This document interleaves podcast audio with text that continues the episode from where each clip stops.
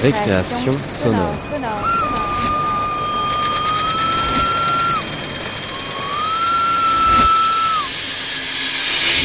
Sur Radio Campus Paris.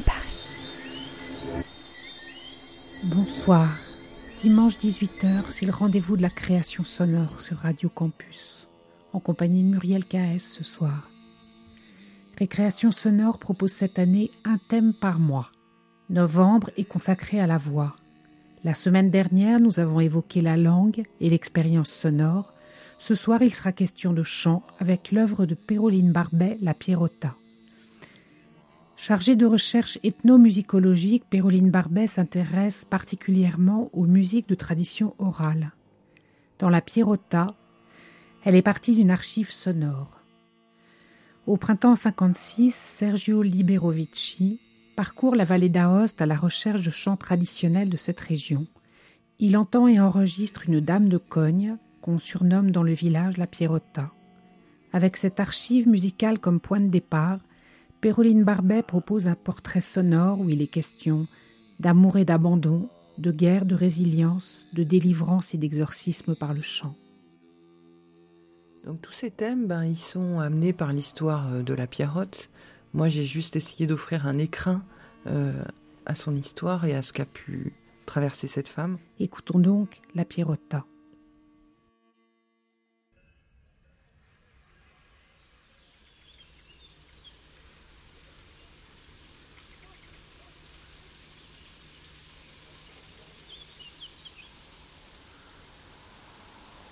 Alors, toi, tu arrives, quand tu viens à Cogne, tu dis, où je vais arriver?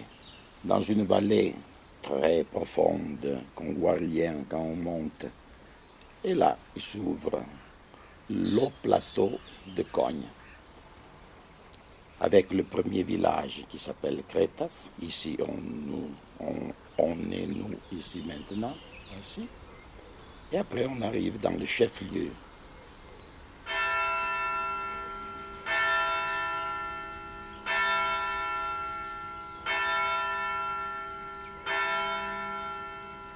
Le 21 et le 25 mars 1956, le musicien et collecteur italien Sergio Liberovici parcourt le Val de Cogne avec son magnétophone à bande. De Cogne, on peut continuer sur la droite et on va vers le pied du Grand Paradis, où il a encore un petit village qui s'appelle Valnontei.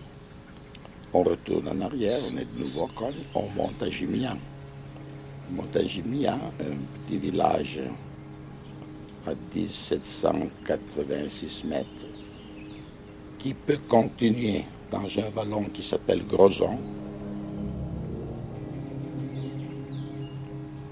Quand tu montes, on pense toujours que c'est la fin. On dit là c'est fini et tu vas contre le ciel. Non, il a toujours des autres plateaux et dans le Groson il a beaucoup de, plateaux et c'est vraiment une chose splendide c'est la vallée plus large qu'on a en vallée d'Ost.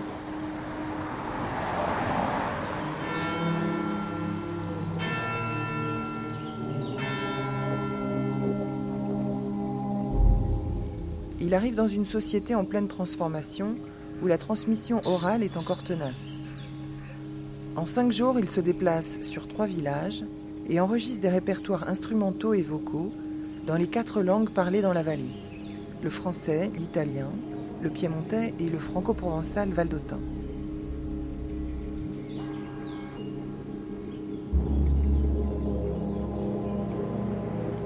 On est entouré de surtout de mélèzes, des arbres, surtout de mélèzes, pas beaucoup de sapins, presque tout mélèzes. Et dans le côté plus chaud, vers on a des pins. Et là, euh, on est au mois d'octobre, début du mois d'octobre, et euh, les, montagnes sont en train de se couvrir de neige. Il commence à se couvrir de neige, mais cette neige, il va pas, il va encore s'en aller. À l'automne, c'est magnifique, c'est comme le printemps. Ce sont des choses, euh, pour les couleurs, je l'aime beaucoup. On a toutes les couleurs. Alors c'est magnifique. Quand là tu vois tout jaune et c'est toutes des couleurs plus ou moins de jaune qui, qui partent d'ici jusqu'aux neiges.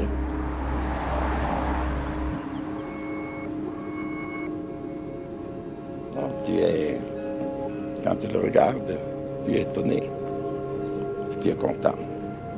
Pour moi, moi je suis content. Peut-être une autre ivoirienne, je crois pas.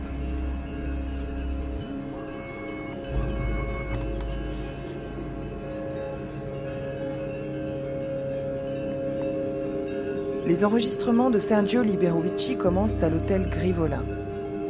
Ce jour-là de l'année 56, la chanteuse qui s'exécute devant lui et devant son enregistreur Nagra est une dame de Cogne, Henriette Guicharda, qu'on surnomme dans le village la Pierrotte. Pour lui, elle exécutera cinq chants en solo et en polyphonie.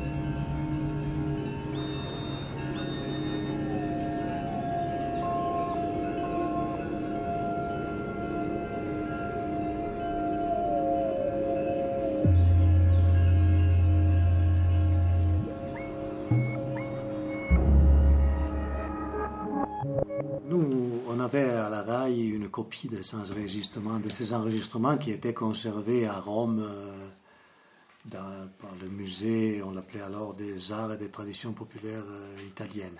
Collectés en 56, et donc ils sont restés dans les tiroirs euh, pendant des décennies.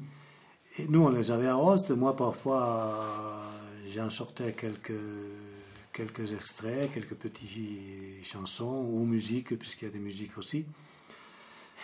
Euh, mais c'est vrai que dans l'ensemble, euh, l'ensemble du, du, du, du, fond, on l'a écouté ensemble avec euh, Mauro à la RAI. En 2006, quand on 50 a ans après mis en marche cette opération pour les faire sortir avec l'Accademia de Santa Cecilia de Rome pour arriver finalement à, à la publication et aux deux CD. C'est vrai que les enregistrements de la Pirotte nous avaient tout de suite euh, marqués parce que, parce que elle, c'était une qui ne se donnait pas de, de, limites dans, dans sa façon de chanter. Déjà très expressive et puis, et puis avec euh, cette volonté de, de faire entendre sa voix.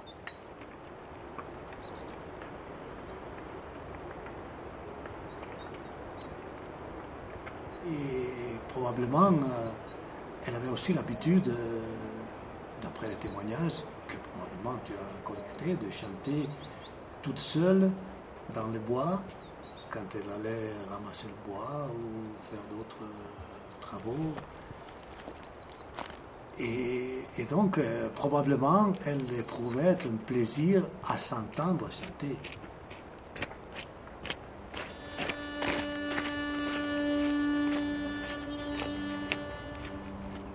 Tu m'as demandé si j'ai connu la Pierrotta. Moi, j'ai pas connu la Pierrotta et j'ai le souvenir de sa voix solitaire euh, qui parfois était aussi sur, euh, dans cette zone ici. Alors pas du côté de Jimillon, mais des grandes promenades parce qu'elle se promenait euh, un peu dans la montagne.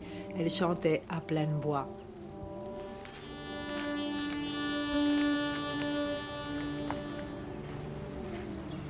Et le matin, il partait de Cogne, où il habitait.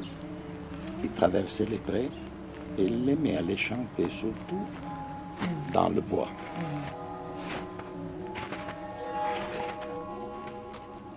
Mais la, la Pierrotte, toi, tu la, tu la connais tu la, oui. Ah non. Eh oui. Il avait toujours chanté dans les bois. Dans les bois. Eh, oui. Dans un petit c'est pas en alpage, c'est avant d'aller dans l'alpage. Il a des petites maisons de l'autre côté du pré de Saint-Ours.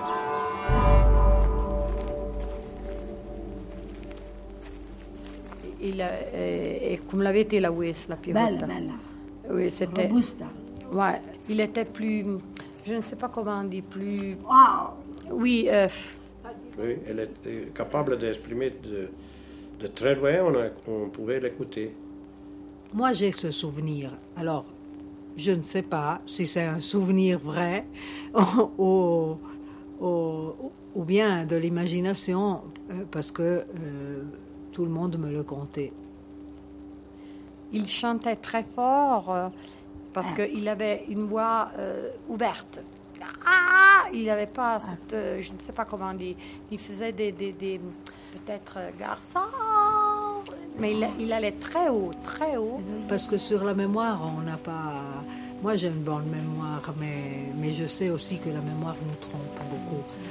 Ah oui, on l'entendait parce qu'il chantait, mais fort. Une voix peut-être. Euh, Alors tout le monde disait Ah, la Pierrotte aujourd'hui, c'est, il est sorti, il a envie de chanter.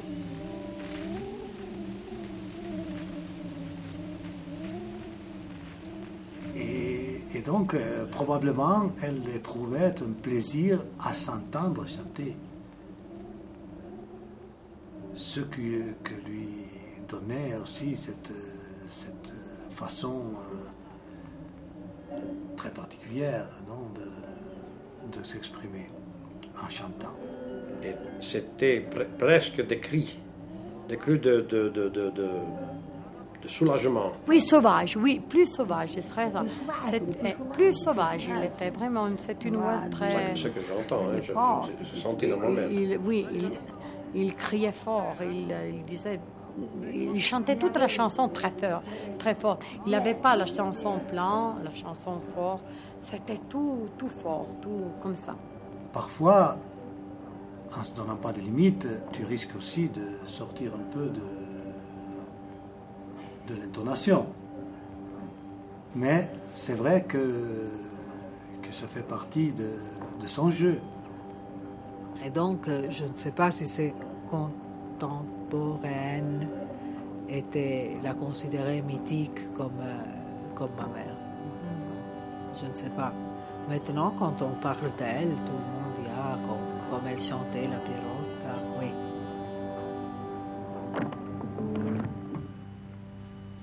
Parton cher compagnon, cher compagnon honnête, il nous faut tout quitter, le printemps va renaître. J'ai entendu la houlette,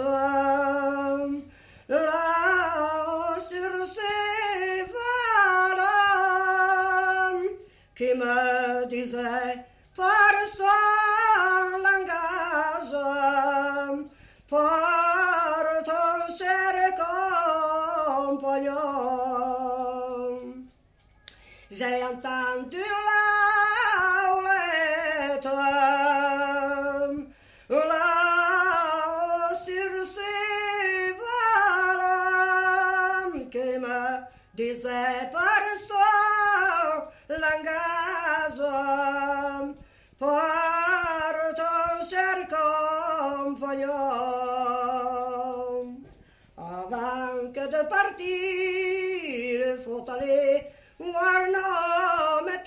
maîtresses, voir si l'on les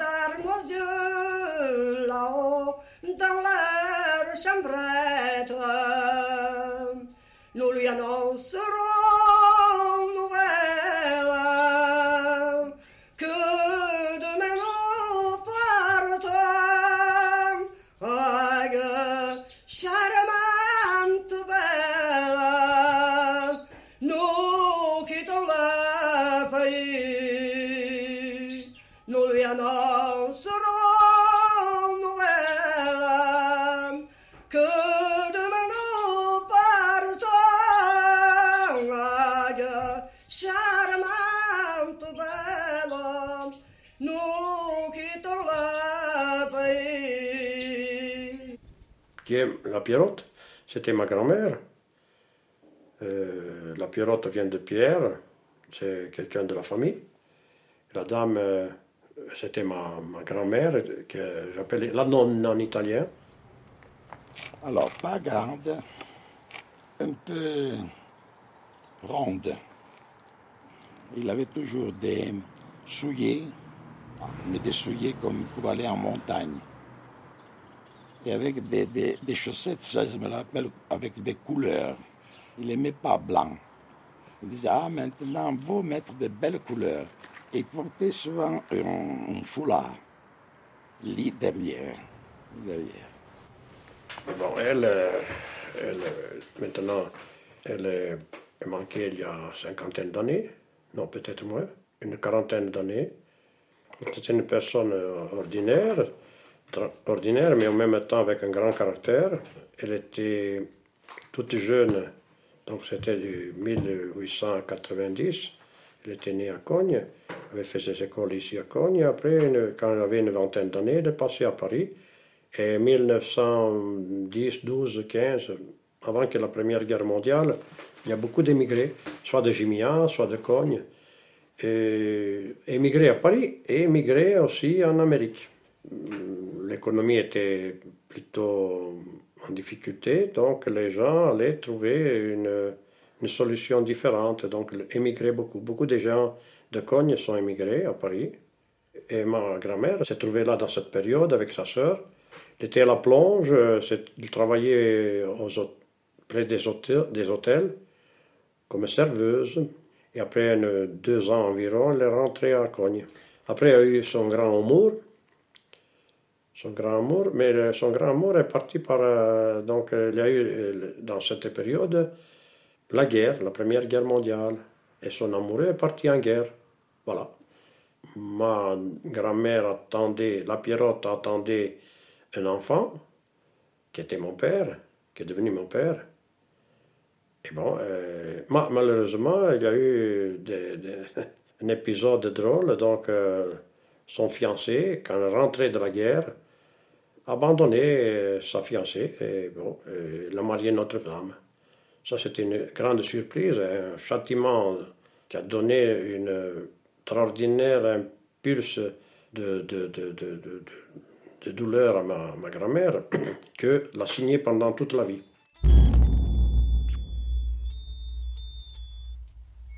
segnato. Segna, segna allora. Eh? Non je prends aujourd'hui, c'est segna, segner.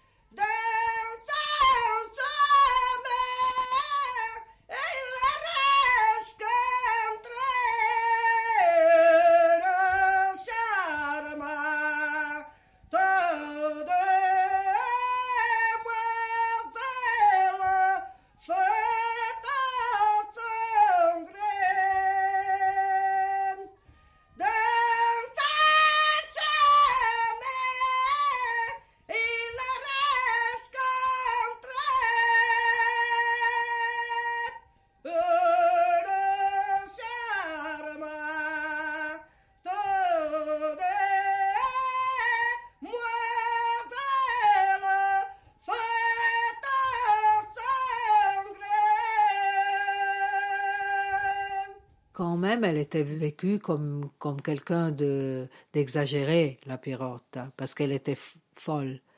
Euh, son, son histoire l'avait portée à une, à une dépression, celle qu'on dirait aujourd'hui dépression, et que autrefois ne s'appelait pas comme ça. Personne ne connaissait pas la, dépression. On, disait esaurimento nervoso, chute des nerfs elle, était tombée dans un état de, souffrance morale et donc elle était considérée folle. Puis elle était seule avec un enfant pas légitime euh, qui n'était pas été reconnu et tout ça autrefois c'était lourd pour une femme. Elle était une personne simple en même temps, hein, très simple, très directe, très simple, donc euh, elle euh, intériorisait. Hein. donc tout ce qu'il y avait autour d'elle, elle englobait cette chose. Et, après, elle sortait avec sa chanson, elle sortait tout. Tout ce qu'elle avait ramassé dedans, elle, ah, exprimer. Mais là, c'était la violence. Pouf Et puis un moment, à un certain moment, elle était tellement fort, elle pleurait. Ah, manquait d'air. Elle semblait quelqu'un qui chantait euh, les, chansons traditionnelles de la même façon de Janis Joplin.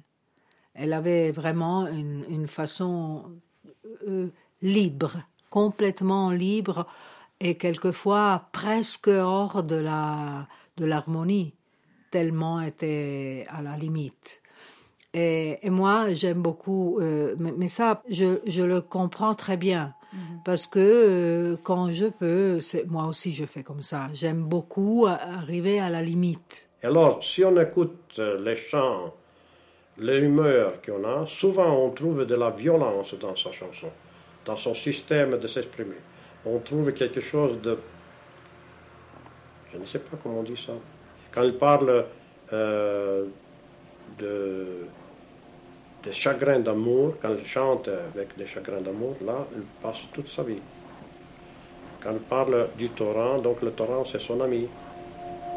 Les arbres sont des amis. C'est la démonstration de, de l'existence de Dieu. C'est ça qu'elle exprime dans, dans ses chansons.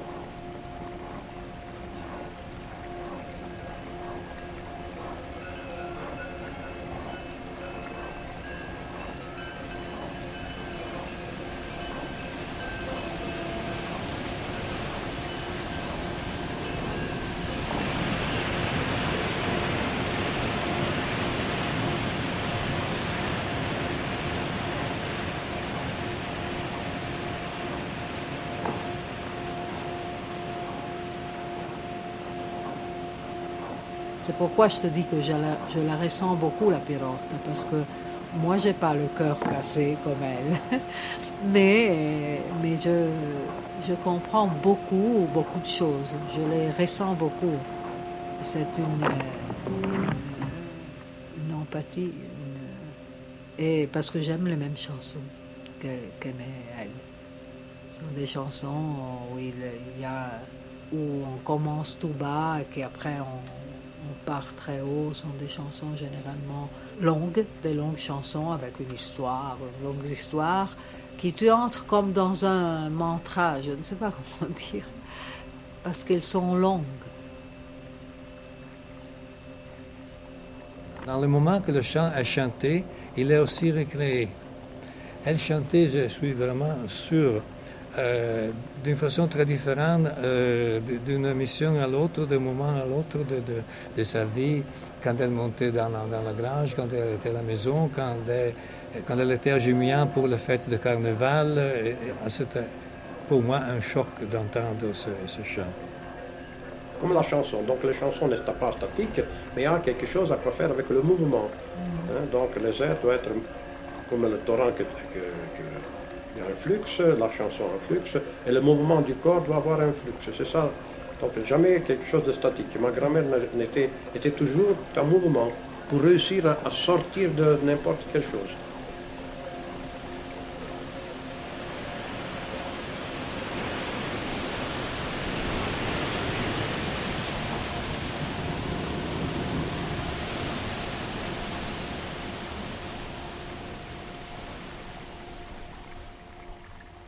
Una sera di settembre che non mi sentire. Fai sentire una sera di settembre. Una sera di settembre. Tazzate. Mm? Passeggiando alla riviera. Salente. Ah. Ça, c'est une chanson. Puis le 29 luglio, ah, le 29 quando si taglia il grano, il 29 de, de, de juillet. de juillet quand il se coupe le grain. 29 luglio. E quando si taglia il grano, tralala, lilala, l'è nata una bambina con una rosa in mano. Celle-là, ok. Alors la période, nous avons chanté beaucoup avec elle. Ici, euh, toutes les, les, les, filles, quand ils faisaient euh, travailler la campagne et ils faisaient le foin, quand c'est fini le foin, nous faisions une grande fête. Et elle venait avec nous à chanter là-haut, là-haut. était extraordinaire. Là-haut, c'est-à-dire là-haut Là-haut, plus, plus sûr, là-haut, pas sur la montagne, mais, dans le pays. Montsalec Non, ils servent. Ah, ils servent. Mm. C'est la partie haute de, de Gimian. C'est toujours une partie dominante. Donc en fait, elle, elle, elle, elle montait de Cogne, elle arrivait à Gimillan et elle montait encore plus haut là-haut. Oui, oui, oui, elle était, était solide. Elle avait envie de rester avec vous, de rester en compagnie. Donc elle montait de Cogne jusqu'à Gimian. Et puis quand vous faisiez le, le, le foin, voilà, la, la, la, fête euh, à la fin, vous alliez en eau de Gimian chanter. Oui. C'est ça. Mais parce qu'elle aimait aller à Gimilan. Les femmes de, de le disent toujours, elles venaient avec nous. Elle aimait aller avec eux. Et aussi ça, je le comprends très bien parce que mais moi aussi, j'aimais énormément aller à Gimilian quand j'étais jeune et que Gimilian était encore comme, euh, comme était.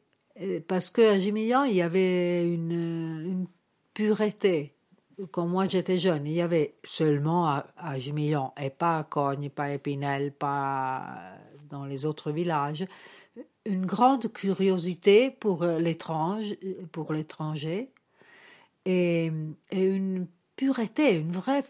C'était joli aller à Gimilian parce que on se sentait accepté comme vraiment euh, accepté, aimé gratuitement.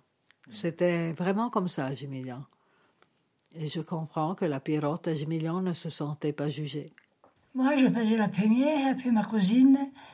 Moi, j'avais une voix euh, pas trop forte, pas trop. Et ma cousine, elle a forte plus robuste. Vous aviez l'habitude à chanter eh oui. oui.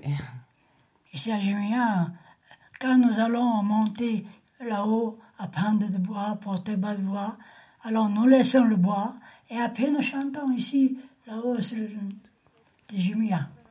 Moi et mes deux cousines et ma soeur. À toutes les chansons imaginables. Là, on est euh, au Tchoudi Prair.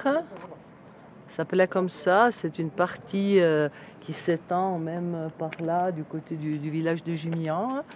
Et une fois, là, il n'y avait pas euh, l'hôtel Belvédère, euh, il n'y avait qu'un grand pré. Et, et, voilà, les femmes allaient euh, jusqu'au bout. Là, c'est comme une terrasse naturelle qui donne sur la vallée de Cogne. En bas, on voit Cogne. En face, on a la chaîne du Grand Paradis. Donc sur la droite, on a le sommet du Grand Paradis à 4061 mètres. Et puis on a le, là, on a la pointe de Louille, on a le mont Terban, on a la Grivola derrière, et puis ici on a le mont Poussé. Et c'est un amphithéâtre.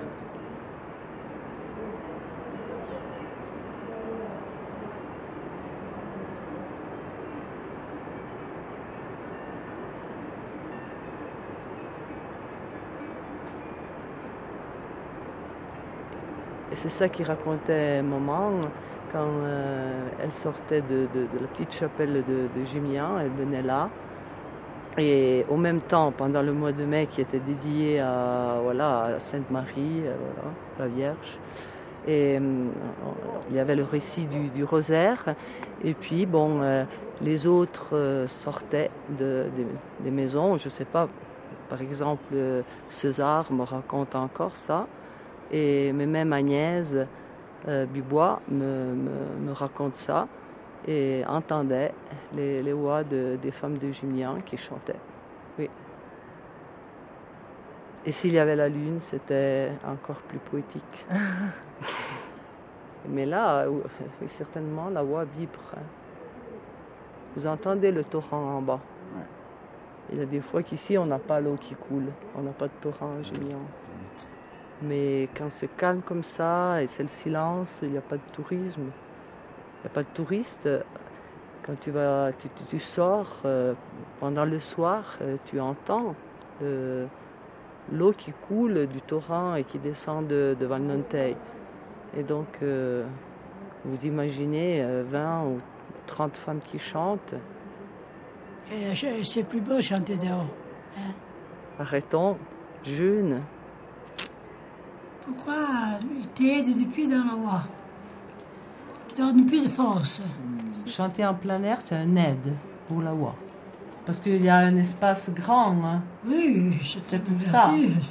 Il y a l'ouverture. Oui.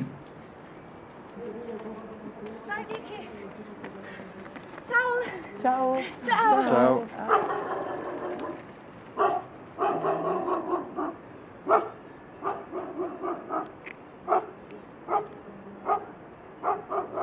Et, et- et ça, c'était collectif. C'était beau parce que c'était une chose collective. Et, et pour moi, c'est pas par hasard que c'était les femmes à chanter comme ça.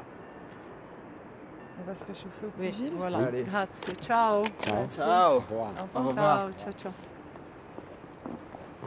Parce que les femmes ici avaient, avaient une, une vie terrible. Les femmes ici vivaient, étaient traitées comme des bêtes. Moins, encore moins. euh, à- Cône, vraiment, avait plus de valeur une, chèvre qu'une femme. C'était une vie. Et, en chantant comme ça, ils se délivraient, ils sentaient la, tout, tout ensemble. Je, je crois, hein, je peux pas. C'est une, c'est une impression. Ciao. Not your feet. Giusto domani la vaga. Ciao. La grotta dov'è? Ciao.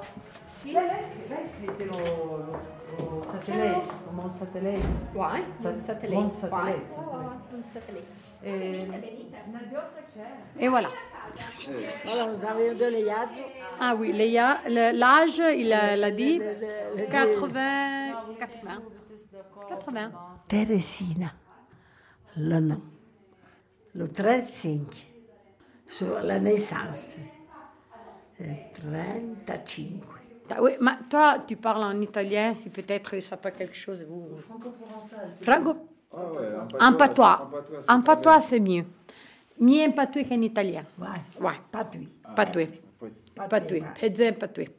Quand moi, je suis entrée en chorale, moi, je chantais toujours avec elle. Quand peut-être elle, il était là à faire, euh, à faire euh, des, des, des, des mélangers pour les vaches ou donner le foin aux vaches. Moi, j'allais beaucoup avec elle et on se mettait là euh, dans les tables et on chantait, nous deux. Et moi, j'ai appris avec elle à faire des rétons. Non, les rétons.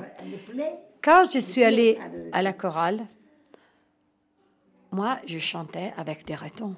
Il disait toujours, quand ils chantent, quand il y a des personnes de Jumian qui chantent, on les sent parce qu'ils y ont, ils ont, ils ont ces rétons-là. Euh, Peut-être, si l'amour il y a des chats, c'était comme ça, chats, c'était comme ça. L'amour il y avait des chats, quand on sait, c'était des liaisons. Tendrement, je veux vivre dans les charmes et mourir dans les tourments. tourments. C'était, c'était des choses. Alors c'était des choses comme ça. Et, et alors, moi je me rappelle, il avait César qui disait non Nadia, tu peux pas faire des choses. Parce que c'était ah, ah, c'était des choses comme ça.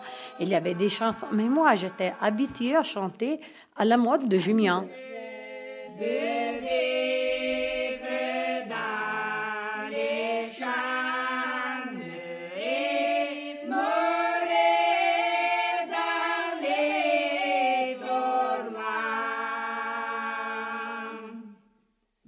Julien.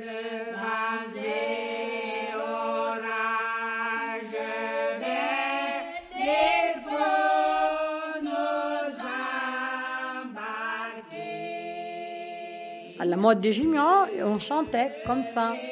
Alors pour moi, quand j'ai dû chanter euh, plate, c'était très difficile parce que moi j'ai dû, à 20 ans, recommencer. de nouveau.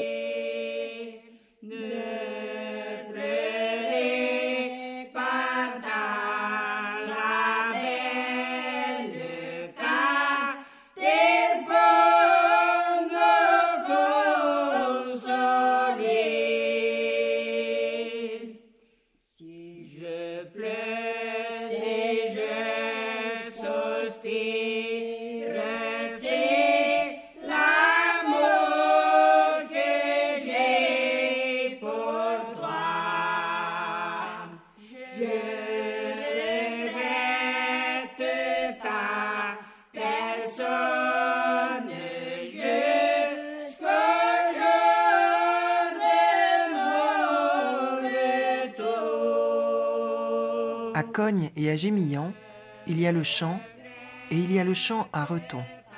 D'un bon chanteur, on dira Il a fait un bon reton, ou C'est à Gémillan qu'on donne le reton. Ou bien encore Ça, c'est le reton de Glareil, pour parler du chant de Thérésina Glareil.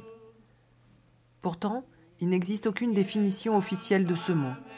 Chacun y va de son explication. Elles se complètent l'une l'autre et finissent par s'éclairer mutuellement pour donner une idée du chant tel qu'il est vécu là-bas.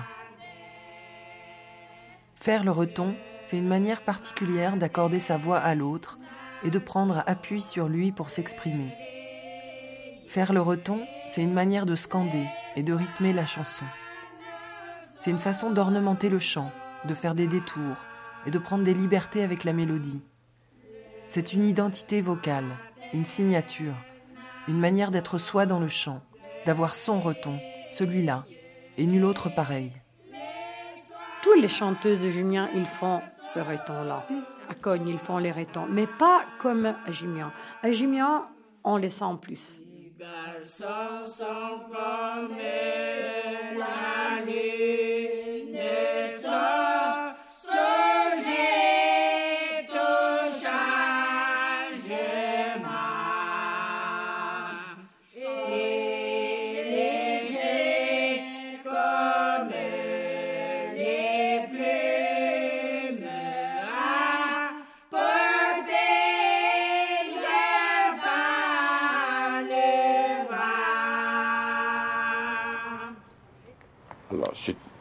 Une en français, sous l'ombrage d'un buisson. Mais si tu le chantes avec ce de Gémillan, il commence. Sous l'ombrage d'un buisson, joli berger. Tu sais, lentement, lentement, lentement. L'air de l'automne, et il tire. Les assoufflants sur la montagne. Alors, c'est pas la même chose. Oui, les, les paroles sont toujours les mêmes. Mais le rythme, c'est différent. Et alors, ça, de temps en temps, ici, quand on a, peut-être on a bu un peu, ça va mieux chanter comme à Gémillan.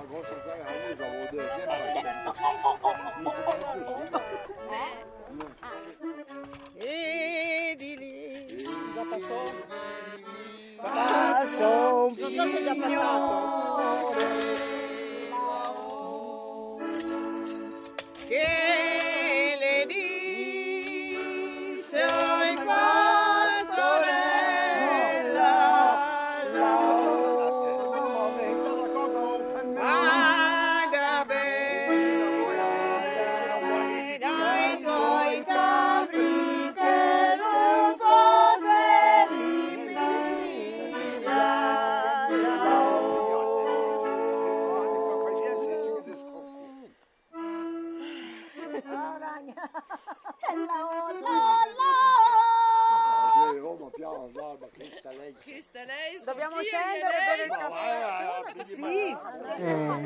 Euh, euh, c'est une variation euh, vocale autour d'un ton. On a une note ou bien une série de notes et autour de ça, on, voyage en restant en harmonie.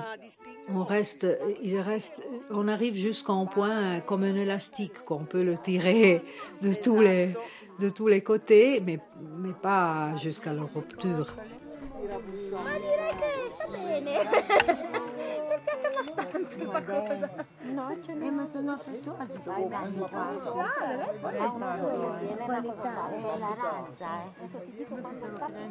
Chaque euh, chanteur a sa façon de, faire euh, le reton, de donner sa, variation au chant. Et c'est pas une chose euh, qu'on pourrait, comment peut dire, codifier et transmettre. Et c'est ça qui est très particulier dans cette façon de chanter.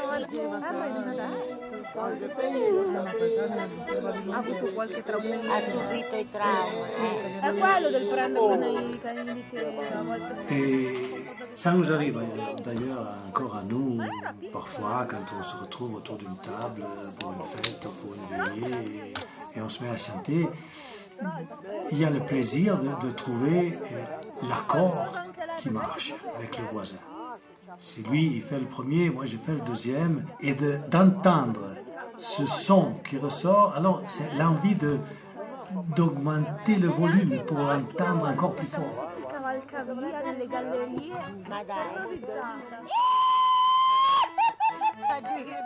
Nos aïeux avaient cette façon de, de- de chanter à la recherche de- de l'accord bien fait et donc avec l'envie de, l'exprimer avec euh, toute la, voix qu'on a. Et on le retrouve encore maintenant. Parfois, c'est vrai, on a l'habitude de chanter fort. Déjà, euh, mais c'est la- comment on dit, l'atmosphère qui se crée, je ne sais pas comment t'expliquer, c'est, euh, ça remplit des vides, je ne sais pas comment euh, rendre l'idée, parce que l'unisson, euh, c'est bien, mais tu as besoin de, quelque chose d'autre, c'est automatique que tu as besoin de quelque chose d'autre. En effet, je pense que c'est vraiment cet automatisme qui a fait de façon que des gens qui ne savaient pas qu'est-ce que c'était la tierce ou la, la, ou la- quinte ou, que sais-je, et ils arrivent à chanter spontanément.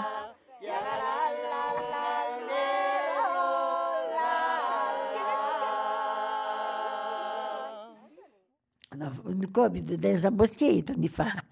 De, desembosqué auprès de mon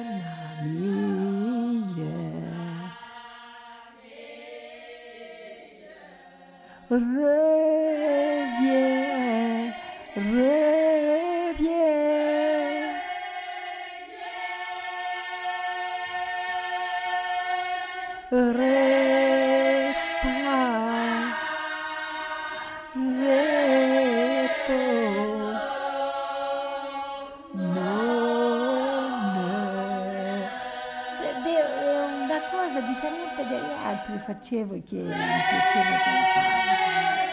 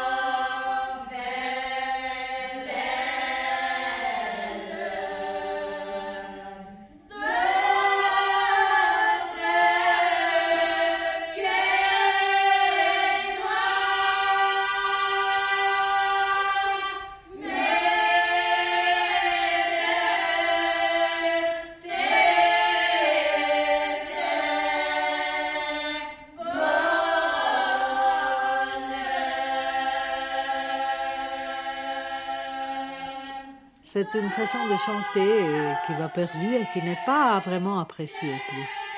Je ne sais pas pourquoi. Probablement parce que c'est pas euh, dans les règles.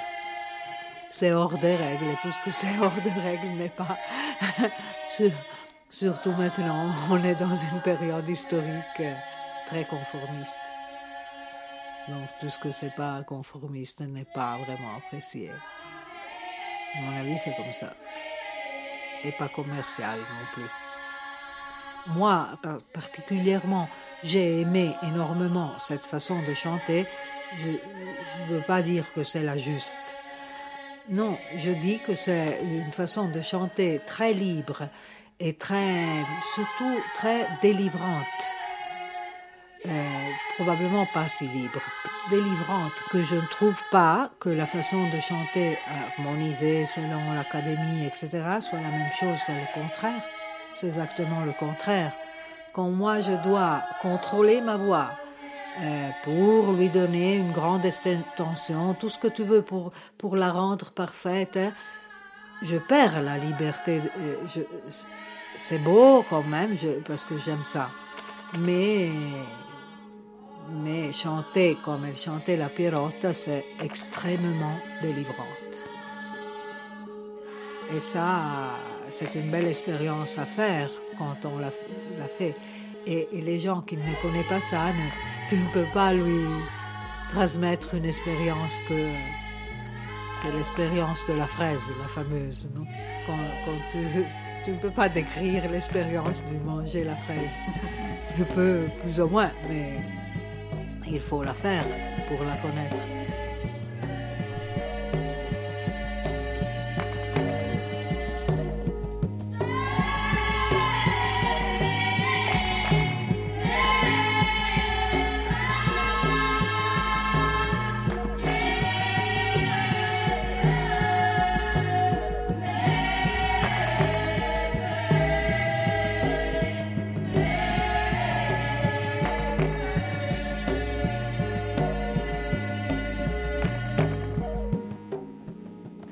Ce que je, peux penser, hein, je peux soupçonner, est que euh, le, le, ainsi dire le ton, donc c'était une deuxième voix que accumulée, donc qui va ensemble, qui sort de temps en temps avec un impulse plus fort, et de temps en temps on va se taire, et donc euh, c'est quelque chose que, que, que comme on, dit, on pourrait dire, moi je l'interprète comme ça quand les gens euh, chantent ensemble, de temps en temps, quelqu'un sort au dehors. Ah, je suis moi aussi, hein, ici. Ah, mais écoutez-moi, hein, maintenant il sort. Ah, dit, maintenant c'est à moi la voix. Hein. Vous vous taisez un peu ou bien vous limitez votre voix. Hein. Maintenant, je veux sortir un peu. Elle sortit avec une force épouvantable. Je dis, maintenant, je suis la pirate. Très bon. Et après les autres, attendez, attendez, maintenant, attendez, je sors, je sors. Alors un peu plus, un peu plus, un peu plus. Allez, allez, allez, allez, on y est, on y est, on y est. Allez, maintenant, on donne tout ce que là. On est dans l'esprit complet, dans la vie. Allez, les hôtels, tout, tout, tout avec nous. Allez, ça, ça, ça,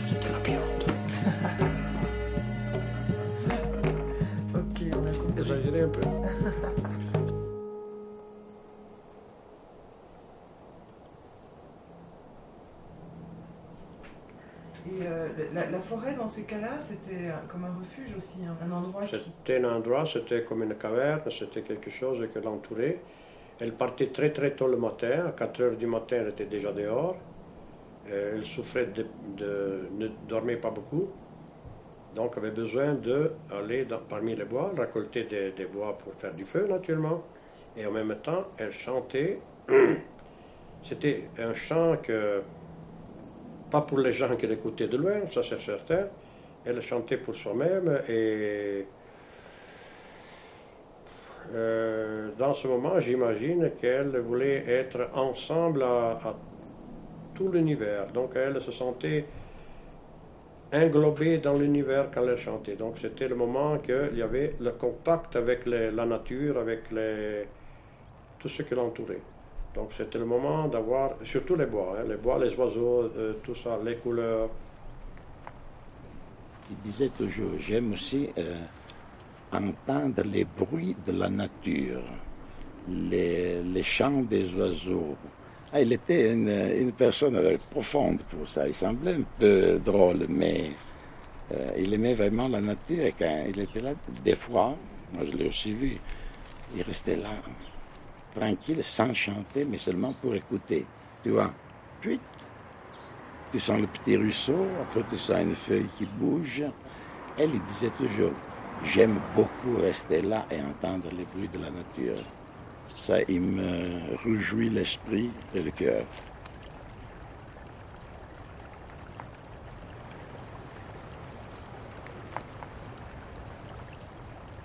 J'ai la chance d'avoir un, un petit alpage, petit, mais vraiment petit, là comme ça. Tu vois où il a les pierres, moitié de- des arbres. Moi, moi, de temps en temps, je pars aussi maintenant. À pied, je monte là, je m'assois. Ah, je reste peut-être une heure assis.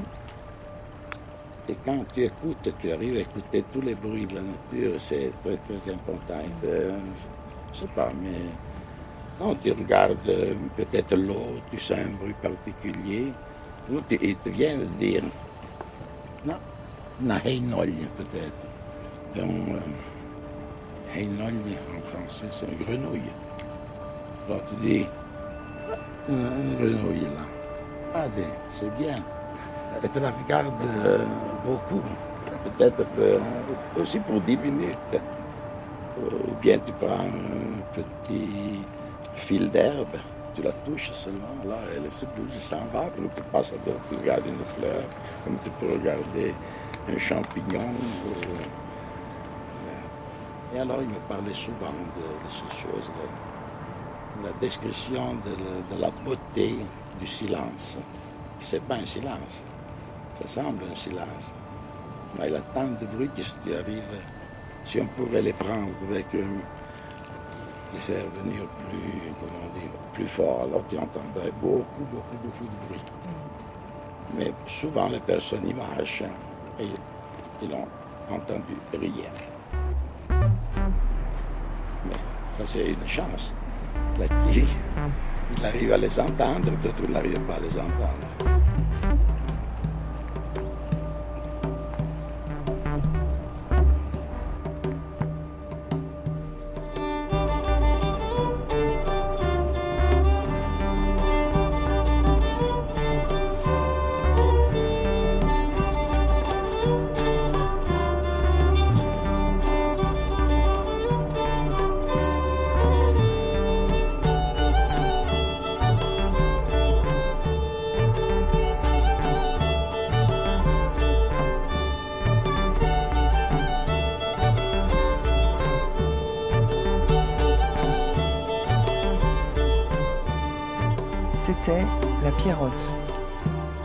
Un documentaire de Péroline Barbet avec la musique d'Ernest Bergès.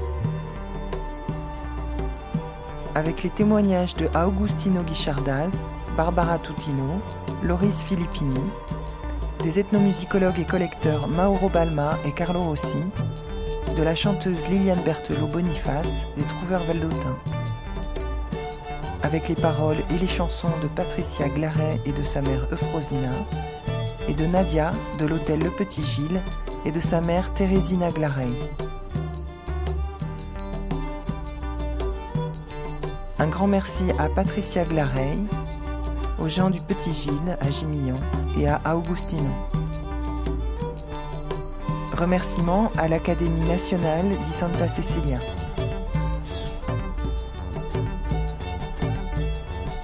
Ce documentaire a été réalisé avec le Fonds Gulliver, aide à la création radiophonique, avec le soutien de la RTBF, la SCAM, la SCAM France, la SACD France, la SACD et la promotion des lettres de la Fédération Wallonie-Bruxelles. Le nom. Le 35, sur la naissance.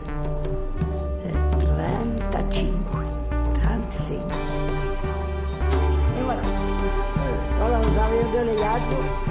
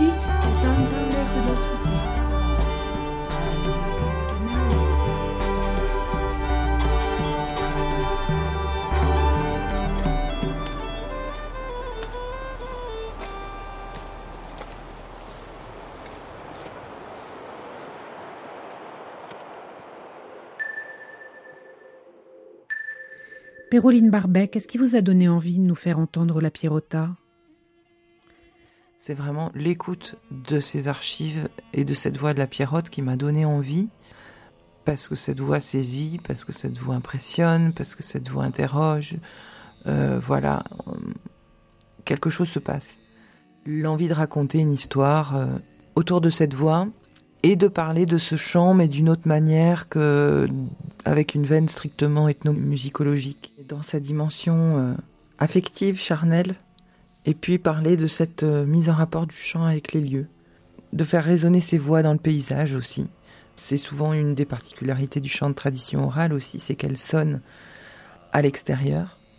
Donc je trouve que ça se marie bien avec euh, la, le field recording, la prise de son en, en plein air.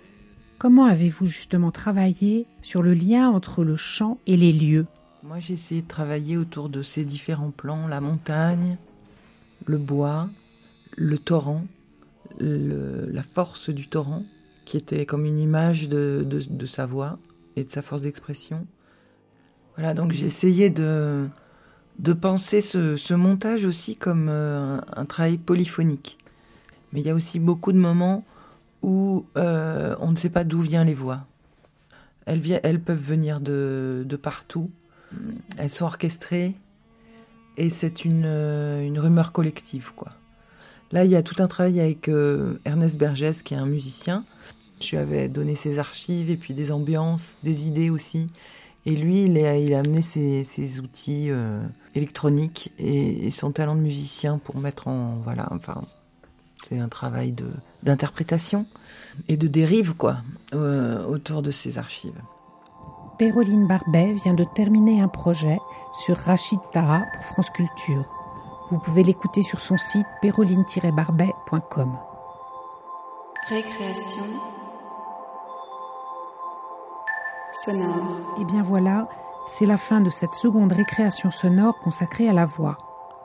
La semaine prochaine avec Marcella, il sera question de paroles avec un documentaire d'Anna Bui, une pièce d'Emmanuel Gibello et ma séquence mensuelle de Sproposito, un cocktail hétéroclite de sons. Passez une bonne semaine à l'écoute de Radio Campus Paris. Vous pouvez réécouter cette émission sur radiocampusparis.org, mais aussi sur diverses applis de podcast, Spotify, Apple, Google. Bonne semaine à tous. Au revoir.